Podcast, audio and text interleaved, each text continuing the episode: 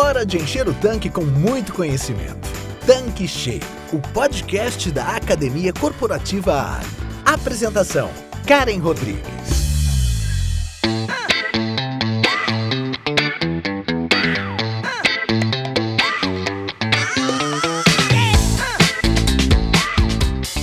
Olá, seja bem-vindo, seja bem-vinda aqui no nosso canal Tanque Cheio. Eu sou a Karen Rodrigues, head da Academia Corporativa Ali. Você que nos acompanha sabe que buscamos trazer mais conhecimento para você e o objetivo é te ajudar a aumentar suas vendas e maximizar os resultados do negócio. Hoje temos um convidado para lá de especial, que é o Adi Ribeiro, CEO e fundador da Praxis Business, empresa especializada em modelos de negócio e capital humano. O Adi tem 26 anos de mercado, é mentor da Endeavor e professor das principais escolas de negócio do Brasil. E com esse vasto currículo, tenho certeza que ele vai contribuir muito com o nosso tema de hoje: cultura e engajamento. Esse é o nosso tema. Nós vamos falar sobre a importância da cultura nas organizações e a necessidade de engajar equipes para ter melhores resultados. Tudo bem, Adi? Seja bem-vindo, muito obrigada por aceitar o nosso convite. Oi, Karen, como que você está? Tudo bem? Estou muito feliz. Muito obrigado pelo convite. É uma honra poder participar do podcast Tanque Cheio da Rede Postos Ali. Estou muito feliz. É uma honra gigantesca compartilhar um pouco dessa jornada de aprendizado que a gente tem. Eu que sou um usuário assíduo de podcast, sou fã dessa forma, dessa metodologia. Espero compartilhar aqui eh, com todos os participantes desse negócio. Então, bora começar. Nós sabemos que capacitar nossas equipes pode fazer muita diferença nos resultados do negócio. Mas outro fator essencial é o engajamento. Precisamos contar com pessoas engajadas, que estejam envolvidas com os objetivos da empresa. E agora eu queria fazer a pergunta de um milhão, né, Adi? A pergunta que todo mundo faz. Qual a melhor forma de conseguir esse engajamento dos colaboradores? Cari, essa é uma excelente pergunta. De fato, é uma questão que eu acho que não tem uma resposta certa, né? Eu acho que tem vários insights. Uh, o ponto de partida, na nossa visão, é diferenciar um pouco engajamento de satisfação. Engajamento para gente é o mais alto nível, é o grau supremo da motivação. É um, é, é um elemento de confiança, é muito maior do que satisfação. A satisfação conversa mais com os aspectos racionais com os ambientes, enfim, e o engajamento com os aspectos mais emocionais, conversa mais com o coração. A gente tenta entender e estuda, e há uma inquietude gigantesca nossa é, para entender nesses modelos de franquia, de varejo, de redes, enfim, como a gente constrói uma equipe engajada. A gente entende que parte disso está relacionado com a empatia, a empatia que os líderes conseguem desenvolver com os seus liderados. Aliás, Há alguns vídeos de Simon Sinek, um grande especialista americano, que fala sobre liderança, que ele diz que o grande líder tem que trazer para o seu time, para os seus liderados, dois enfoques importantes, que ele chama de empatia e perspectiva. Esse grande líder pode ser o CEO de uma empresa, pode ser o gerente, pode ser um revendedor, pode ser um franqueado, enfim. Ele não, não importa qual é o cargo, mas se ele lidera pessoas, ele sempre tem que ter a habilidade de entender o que os seus liderados estão passando e por outro lado, eu aqui estou me inspirando em Simon Sinek, do outro lado ele tem que trazer sempre a visão de perspectiva para esses liderados, para eles saberem que eles fazem parte de algo maior, algo que os, os americanos ou a língua inglesa definem como big picture, o grande quadro, a grande foto, porque às vezes você está envolvido numa tarefa operacional extremamente importante, como atender um cliente, dar baixa no estoque, enfim, seja qual for a função, mas às vezes você perde a noção do grande quadro. Então esse líder na questão do engajamento, sempre tem que procurar trazer essa perspectiva e essa empatia. Além disso, Karim, eu acho que tem vários outros pontos, obviamente eu não, não pretendo esgotar essa resposta porque ela, ela é múltipla, né? Mas eu acho que tem vários outros pontos, como primeiro, definir com clareza qual é a cultura do seu negócio, quais são os valores, quais são os princípios, o que, que a gente valoriza que seja praticado, quais são os comportamentos, e isso não está escrito nas paredes do escritório ou na sala da diretoria. Isso está no manifesto, na forma comportamental das pessoas, em como as pessoas agem. Há uma frase em educação que diz assim: a sua atitude fala tão alto que mal consigo escutar suas palavras, né? É uma expressão que eu acho que traz para a gente uma reflexão muito grande, porque não importa, eu posso colocar né, no meu escritório aqui os nossos valores corporativos, mas o meu time, ninguém entender aquilo como valor de fato, porque aquilo não é praticado. Então não é o que está escrito, é o que está praticado. Eu estou tentando trazer alguns elementos que ajudam na construção de pontos de engajamento, que é mais amplo do que somente satisfação. Eu quero citar uma outra autora, a Brené Brown, que tem o livro lá, Coragem para Liderar, ou A Coragem de Ser Imperfeito, que fala muito da, da questão da vulnerabilidade, que eu gosto muito desse tema. Nós, líderes, cada vez mais temos que ter a capacidade de demonstrar a nossa vulnerabilidade, sim, de reconhecer uh, algumas das nossas fraquezas, de reconhecer que a gente não tem todas as respostas. Isso, ao invés de me diminuir perante os meus liderados, isso amplia a percepção, o sentimento de proximidade, de entender que eu sou um ser humano. Aliás, cara, se você me permite, as Olimpíadas agora, no mês de agosto, em Tóquio, no Japão, mostraram claramente grandes atletas que conseguiram demonstrar sua vulnerabilidade e demonstraram isso, trouxe para a gente reflexões muito importantes de entender que a gente não tem resposta para tudo. Né? Então, nesse mundo de muita transformação, é fundamental entender isso. E aí, parafraseando Simon Sinek, e a Brené Brown, ambos dizem a mesma coisa de forma diferente. O grande trabalho do líder é não atrapalhar a sua equipe. Eu costumo dizer aqui no escritório, na Praxis Business, onde tenho o privilégio e a honra de trabalhar com muita gente muito boa, que o meu papel é limpar a pista para eles voarem. Eu, como líder, eu preciso deixar deixá-los com condições suficientes para que eles se engajem pelos motivos deles. E claro, como CEO da minha empresa, eu preciso praticar os valores que a gente acha que são necessários. Mas praticar, não é falar. Faz sentido, Karen? Faz total sentido, Adi. Muito boa a sua resposta, né? Agora, como determinar se um colaborador ou uma equipe está engajada, né? Como fazer esse diagnóstico? Olha, esse é outro tema também bastante complexo. Eu entendo, por exemplo, que quanto ao engajamento, é muito importante verificar como o grau de comprometimento e o próprio engajamento afetam os colaboradores e de alguma maneira impactam nos resultados do negócio. De alguma maneira, no dia a dia, a gente vai reconhecendo alguns comportamentos. Mas eu diria, pensando num roteiro, pensando num checklist, né, numa lista de, de pontos que deveriam ser avaliados por esse gestor, primeiro é identificar se os processos de gestão e operação do negócio estão bem definidos, estão claros para todo mundo e rever um pouco as políticas, as regras que precisam ser, estar tá sempre claras e o perfil desejado desse colaborador. Aqui no perfil, acho que vale sempre, no tema de cultura e engajamento, que cada vez mais a liderança é situacional. Eu tenho que aprender a usar a liderança de acordo com a situação e também com o perfil dos meus colaboradores, né?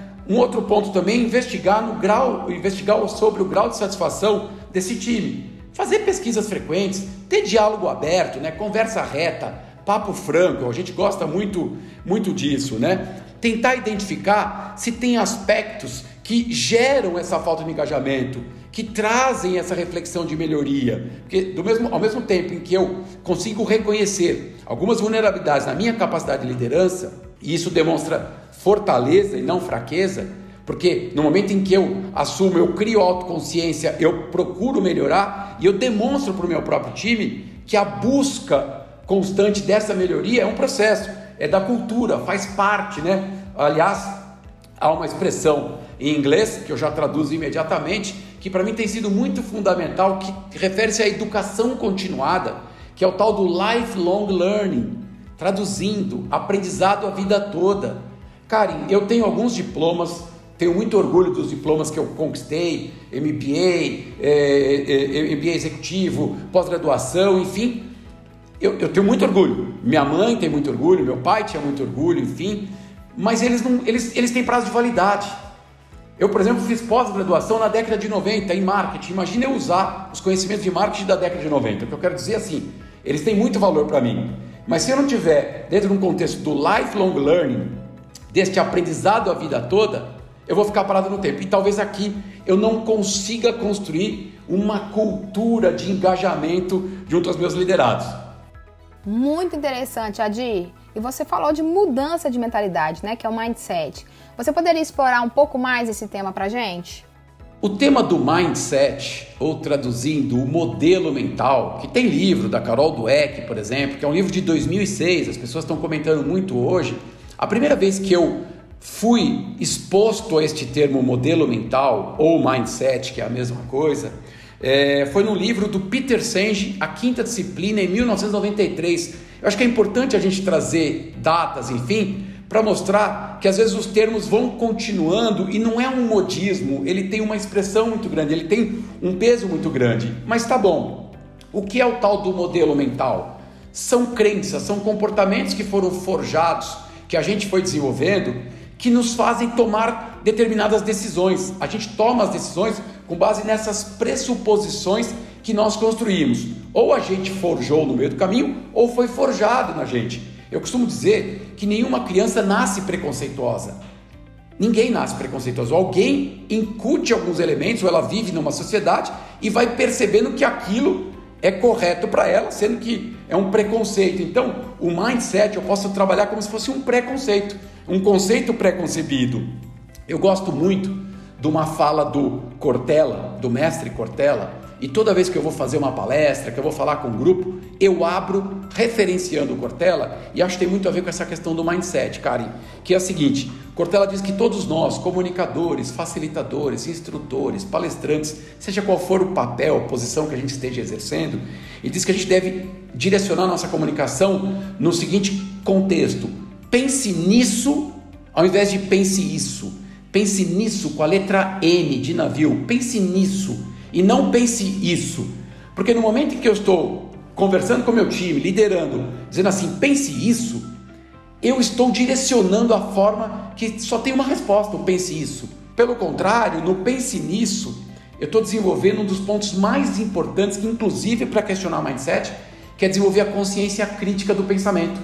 Ah, então você está me dando caminhos e exercitando e me encorajando como liderado, me empoderando a pensar sobre isso. Isso tem uma relação direta com essa formulação desse modelo mental que a gente tem.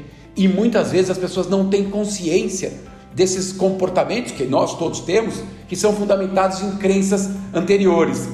O líder é muito importante que ele tenha essa capacidade de explorar esse, esse grau de consciência, né? Ou estimular as pessoas no seu autoconhecimento.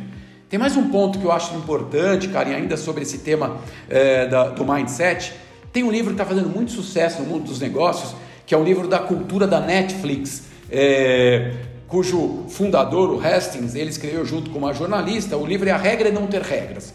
Ele é bastante polêmico, ele se encaixa muito com a cultura da Netflix, mas o que, que eu acho que vale muito a pena trazer aqui neste contexto do mindset, nesse contexto de transformação? É, eles falam muito.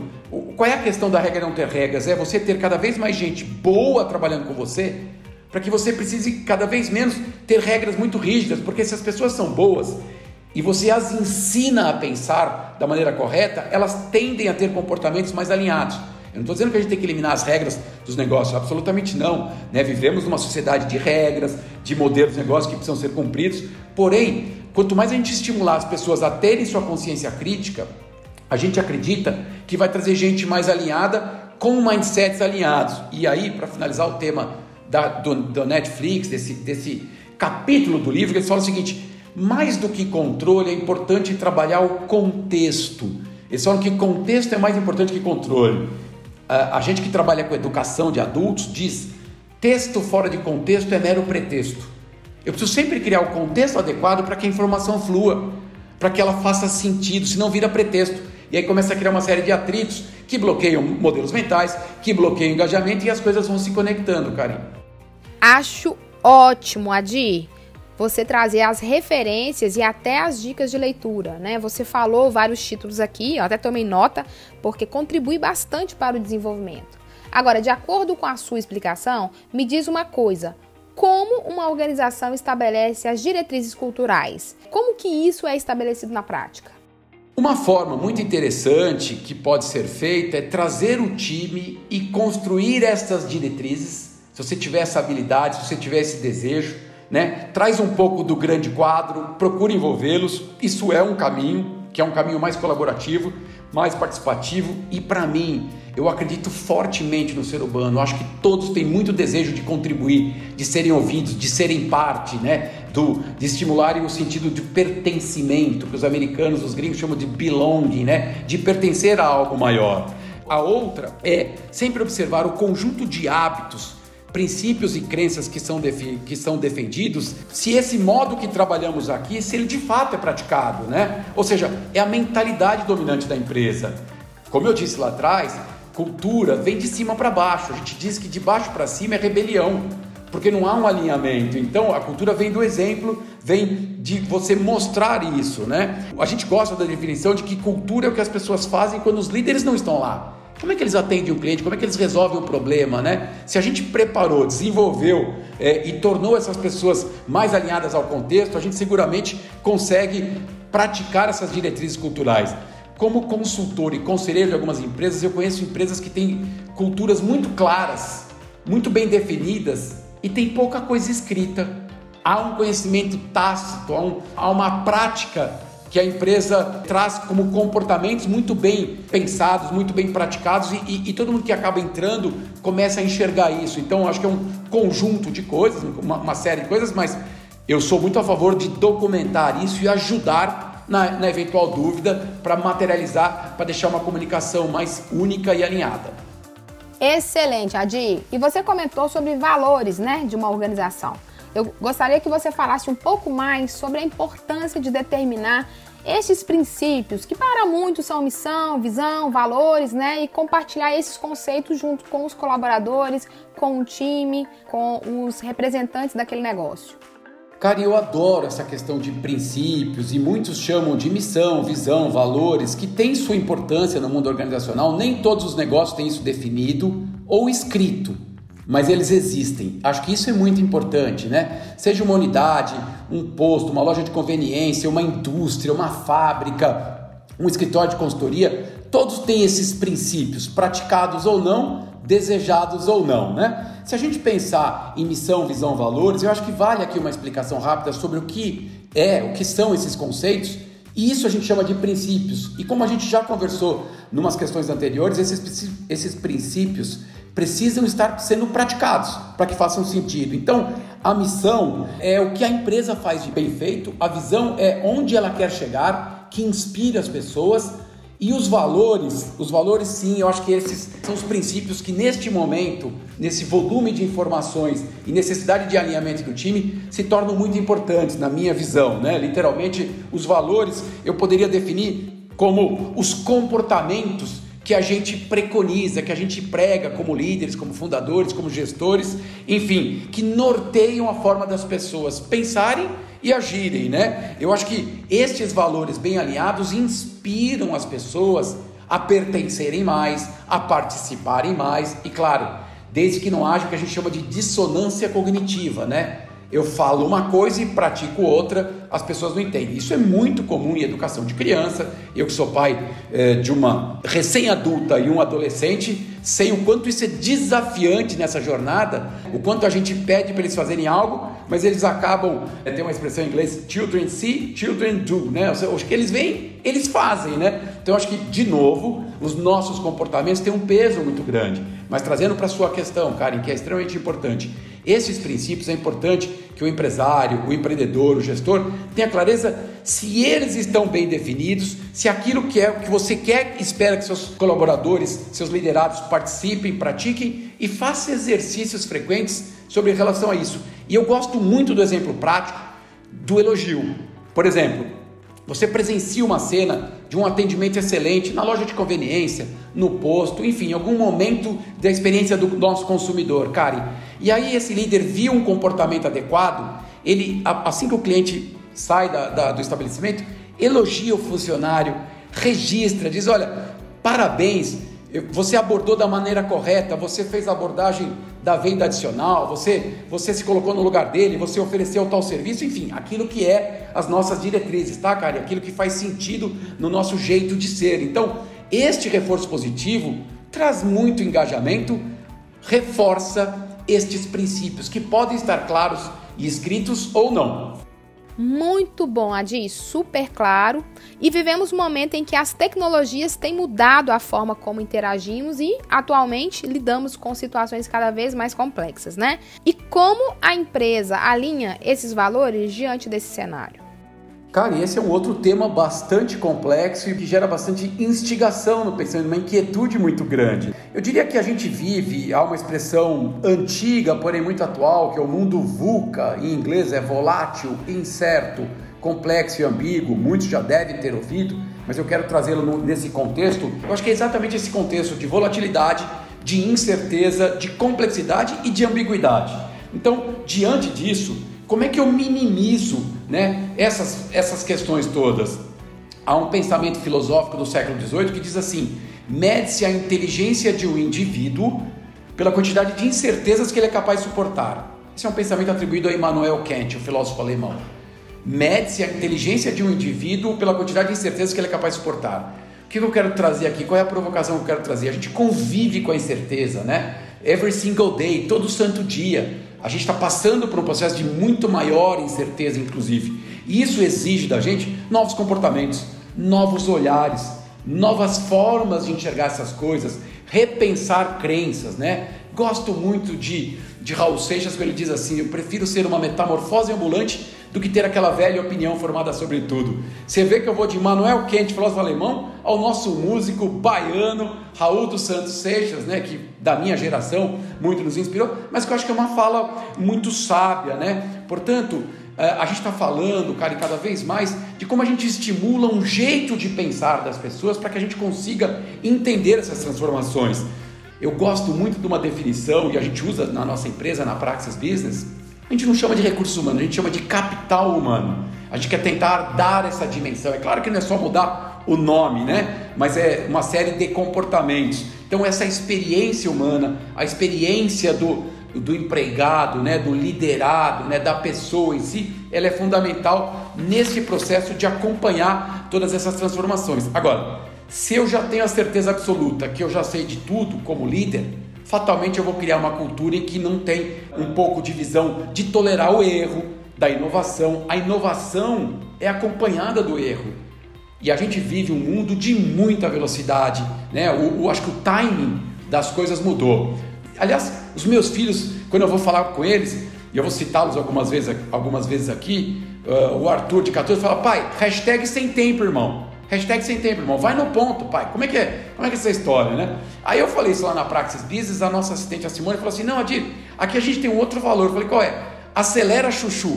Então, vai no ponto. Como é que a gente acelera, né? Como é que a gente respeita a velocidade das pessoas, Karen? Mas trazendo um pouco de um contexto de que a velocidade é maior nos dias de hoje do que foi no passado, no sentido das transformações. Excelente, Adi. E cada resposta sua tem sido uma aula aqui. Eu vou aproveitar para explorar mais algumas coisas. Na sua opinião, qual a importância e a força do propósito para uma companhia atualmente? O tema propósito vem sendo discutido, debatido, vivenciado com muito mais frequência do que no passado. A gente falou aqui sobre missão, visão, valores e o propósito, na minha visão, cara, está acima disso, né? O propósito define o porquê uma empresa existe, a sua razão de existir. Aliás, hoje se fala muito, inclusive, no propósito pessoal, das pessoas terem seu propósito também, né?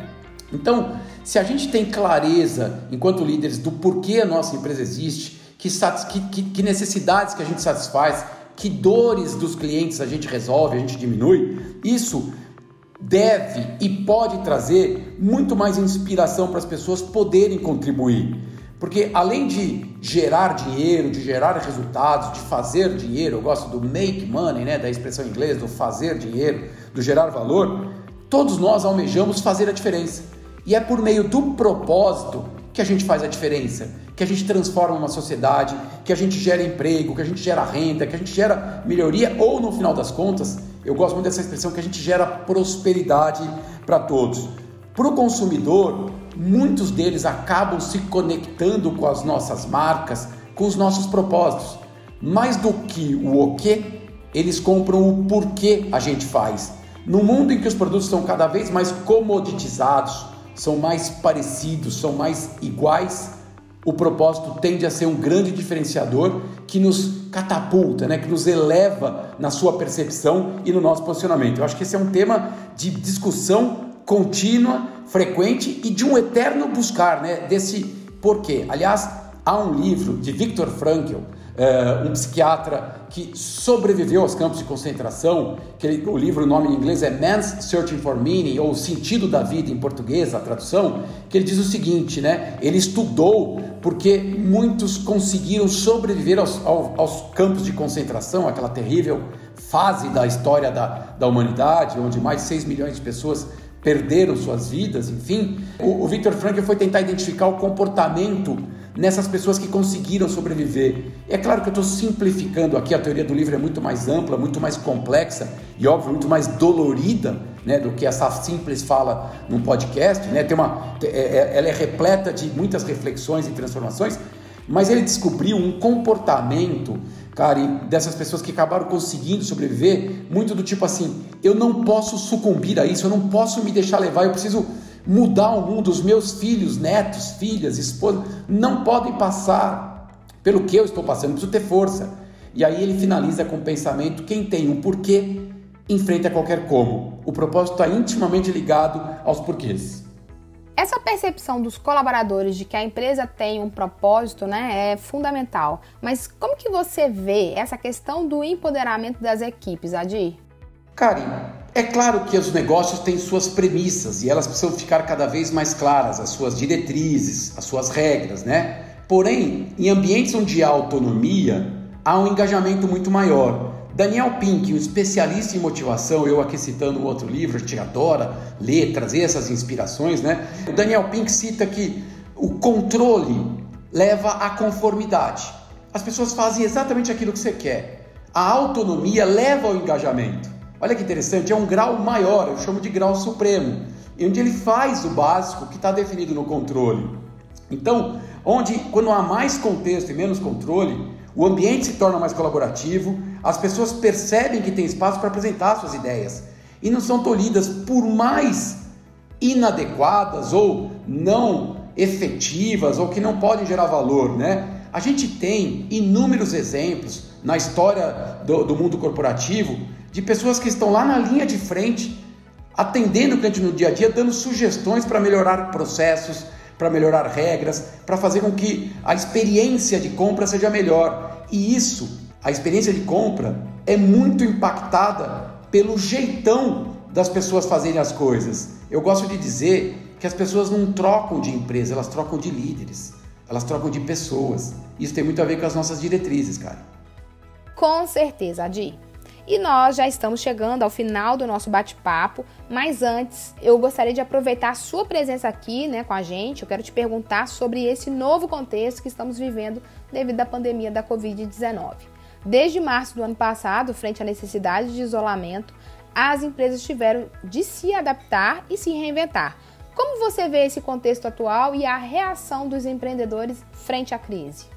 Karim, eu vejo sobre três enfoques que eu quero compartilhar com vocês. O primeiro, logo no início da pandemia, lá para março, abril de 2020, eu assisti um, eu ouvi um podcast do, do presidente de uma grande multinacional de veículos e ele disse que logo um mês de pandemia ele falou assim: nós tivemos a coragem digital de usar tudo que está aí à nossa disposição, porque já existia né, os encontros remotos, a venda por WhatsApp, enfim, o e-commerce, uma série de, de, de, ferramentas digitais, vou chamar assim. Então, o ponto um é a coragem digital, que eu acho que é uma competência fundamental. E na mesma semana eu vi o mestre Bernardinho do vôlei dizer o seguinte: olha, nós nos declaramos capazes de usar tudo isso. A necessidade nos forçou, né? então a gente abriu o nosso modelo mental.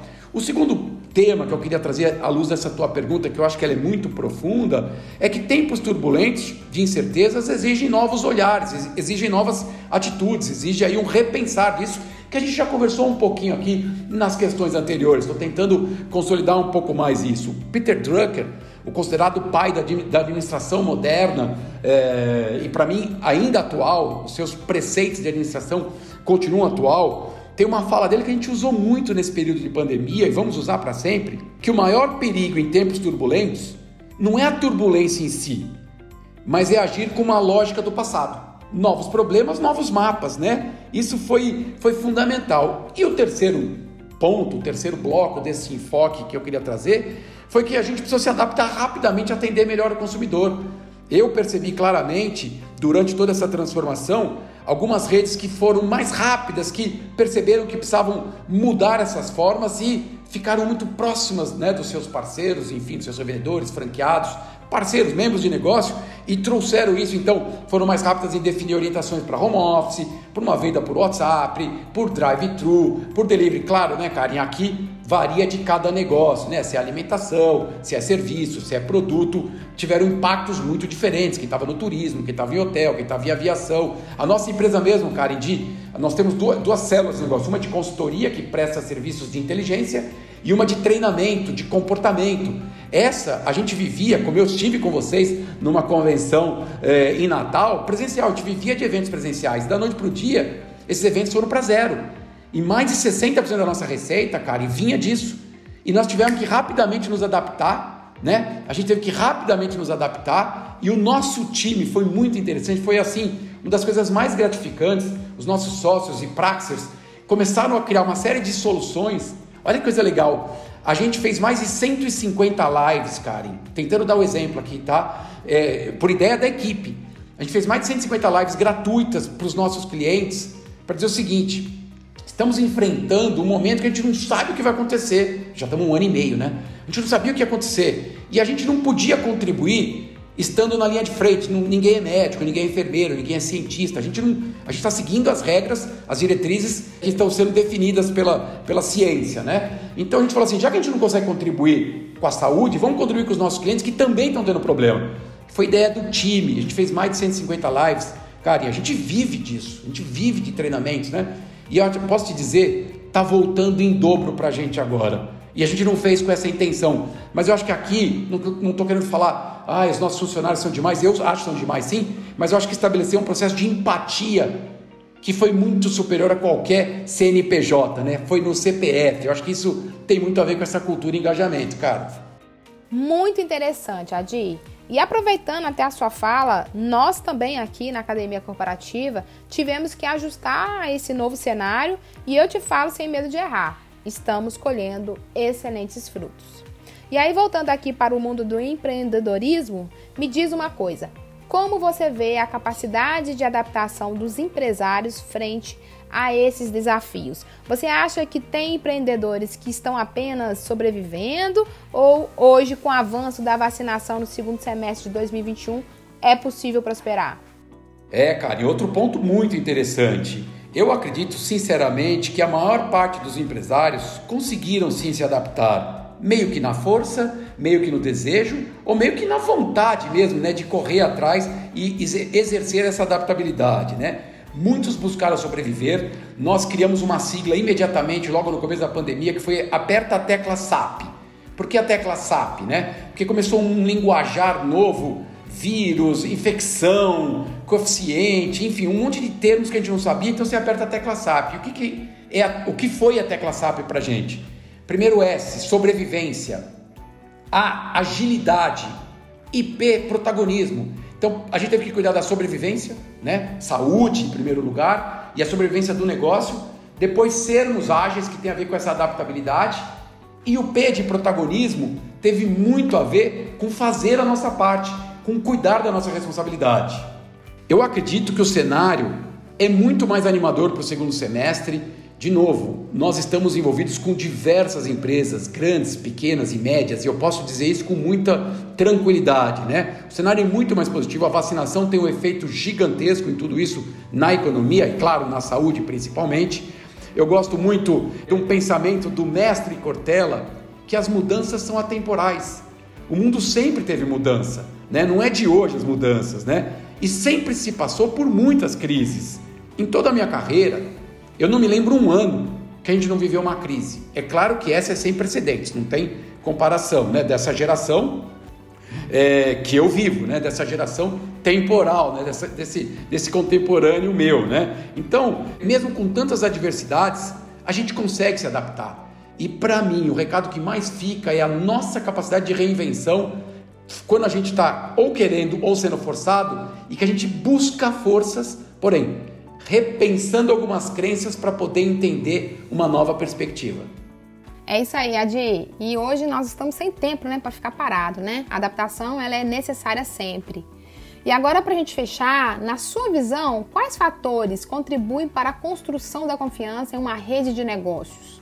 Karen, a relação de confiança de uma rede de negócios é construída desde a forma como você trata os colaboradores, com justiça, com reconhecimento, com reconhecimento de méritos, com destaque, com muita transparência, enfim, com, quando dá um feedback com relação aos clientes finais, consumidores, tudo isso é uma série de elementos fundamentais. Essa fidelização e relação de confiança também se constrói quando o cliente percebe que você não está só preocupado em oferecer produtos, mas atuando como um consultor dele, né? oferecendo soluções que de fato atendam a sua necessidade. E essa confiança é construída no dia a dia. Porém, numa rede de negócios, o que ficou muito claro para a gente foi as redes que estavam mais próximas né, dos seus parceiros, que tinham mais abertura de discussão, enfim, foram as que conseguiram ter mais respostas rápidas, imediatas, né? Então, essa proximidade, mesmo que não tenhamos a visita presencial, essa visita remota, né? essa interação remota, essa proximidade e a capacidade de empatia, de ouvir, uma escuta ativa, um interesse genuíno, foram aspectos muito importantes que reforçaram traços, laços culturais nessas redes. E eu fico imaginando quem não fazia parte de uma rede, como se sentiu solitário, porque você tinha uma série de perguntas que ninguém tinha as respostas. E essas redes, essas empresas pioneiras como vocês, foram procurar essas respostas. Aliás, estamos procurando até hoje, né, Karen? É um eterno, é um lifelong learning, como a gente falou, este eterno aprendizado, que é uma das nossas missões enquanto gestores dessa rede.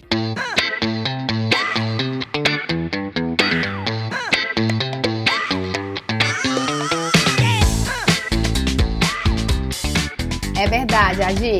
Muito bom aqui esse papo com você. Eu quero te agradecer por sua disponibilidade, pelo seu tempo aqui com a gente, em especial por compartilhar conosco todos esses ensinamentos, né? E como você diz, reflexões, provocações, né?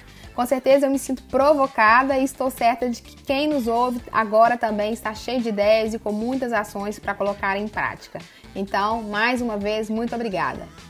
Karen, o prazer foi todo meu. Me sinto, como disse na abertura, muito honrado com o convite. Espero ter contribuído, gerado insights provocado um pouco da nossa zona de conforto, trazer um pouquinho de desconforto. Eu gosto de uma definição que a gente criou aqui, que ser empreendedor, ser empresário é lidar todos os dias, é confrontar né, a sua zona de conforto todos os dias. É isso que a gente foi. A gente foi exposto a uma possível zona de conforto e essa conversa, e é muito gostosa porque enquanto a gente está conversando, também como empresário, eu estou refletindo aqui sobre as minhas atitudes, sobre a minha forma de liderar, sobre a forma como a gente quer conduzir a sociedade as nossas empresas e nossas famílias. Muito sucesso e muita prosperidade a todos. Então é isso, pessoal. Por hoje é só e até o próximo Tanque Cheio. Tchau, tchau. Você acabou de ouvir Tanque Cheio, o podcast da Academia Corporativa Ali. Quer encher seu tanque com ainda mais conhecimento? Faça parte do canal do Telegram da Academia Corporativa Ali e receba conteúdos diários relacionados à gestão do seu posto de serviços. Para entrar, basta clicar no endereço que está na descrição deste episódio. E para você que é revendedor Ali, acesse agora o portal da Academia Corporativa. Nele você encontra dezenas de webséries e cursos exclusivos sobre os mais diversos temas para você e toda a sua equipe. Tá esperando o quê? Não fique de fora!